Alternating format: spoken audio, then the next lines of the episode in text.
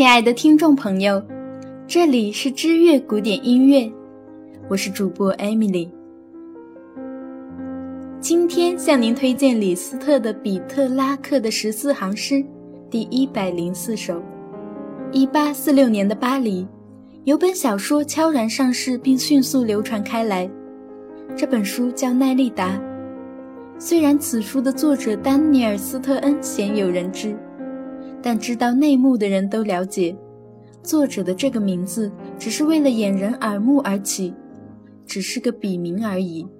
真名是玛丽·凯瑟琳·索菲·达古，也就是著名的玛丽·达古伯爵夫人。她是大钢琴家、作曲家、指挥家李斯特的情妇。夫人生于一个上流社会家庭，衣食无忧。并且从小受艺术熏陶，培养了他一身艺术细菌。夫人当时算是巴黎上流社会的人物了，连肖邦这等大家都为他写过曲子。不提不知道，一提便恍然大悟。那首革命练习曲就是献给这位玛丽达古伯爵夫人的。一八二七年，夫人便嫁给了维康达夏尔达古伯爵。但婚后的生活格外百无聊赖。一八三三年，在一次私人沙龙上，玛丽达古伯爵夫人碰上了年轻俊朗、富有浓郁的艺术气息的李斯特。这下可好，两颗年轻的心都把持不住，双双坠入爱河。为了躲避世俗的指责，在一八三五年，两人私奔到瑞士，定居于日内瓦，并生了三个孩子。其中二女儿科西玛长大后所嫁的第二任丈夫，正是瓦格纳。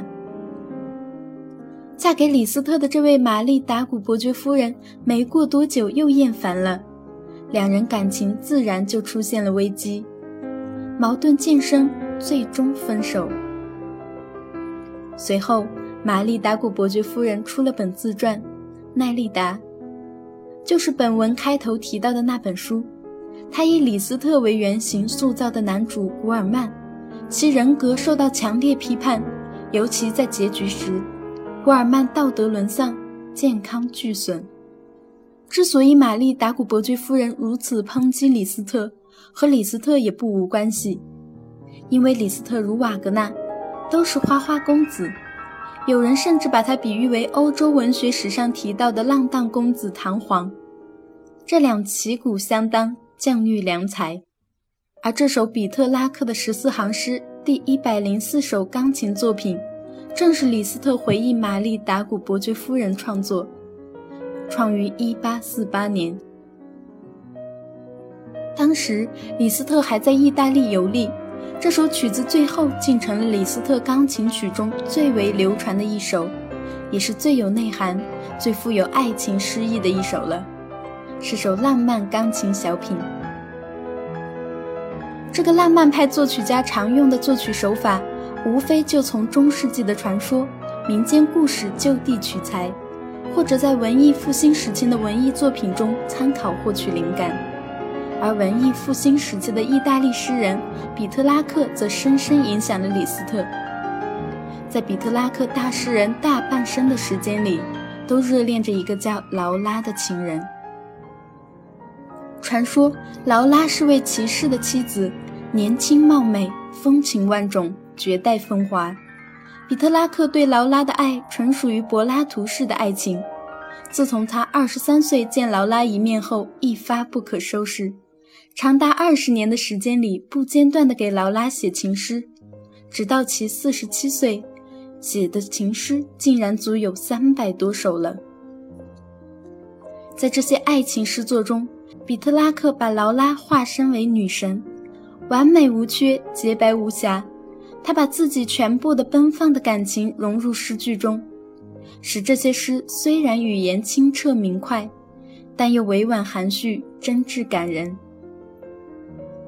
比特拉克的诗正对李斯特的胃口，在他看到比特拉克写给劳拉的第一百零四首诗时，他也取兴大发，联想到自己的境况。感慨颇深，于是便创作了这首脍炙人口的比特拉克的十四行诗，第一百零四首。乐曲华丽流畅，但曲中隐含着忧伤的情感，爱的欢乐与痛苦交织，构成了完美的矛盾心理。原因重现了比特拉克诗中的爱的叹息和眼泪。如果您对我们的节目有任何建议，请在新浪微博或微信公众号中搜索“知乐古典音乐”，在那里给我们留言。感谢你听到我，下期再会。